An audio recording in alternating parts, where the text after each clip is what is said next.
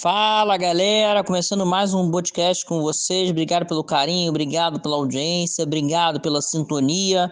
É sempre um prazer estar me comunicando com vocês. E hoje eu estarei falando para vocês sobre uma das semifinais do Brasileirão Sub-20, galera. Palmeiras massacrou o Corinthians e colocou um pé e meio na decisão da competição.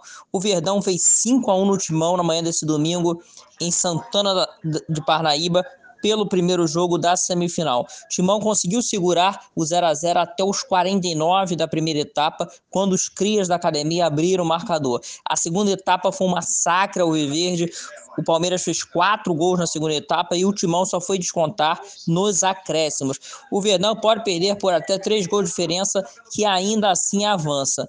O Timão precisa ganhar por 5 de vantagem, que passa direto, ou 4 independente do placar, para levar a para as finalidades. As duas equipes se enfrentam na próxima terça-feira, dia 15 de agosto, às 9h30, com o mando do Corinthians. Na outra semifinal da competição, o Flamengo venceu o Santos por 2 a 1 fora de casa e também adquiriu a vantagem do empate no próximo duelo. É isso, galera. Su Campeonato Brasileiro Sub-20 chegando aí na decisão.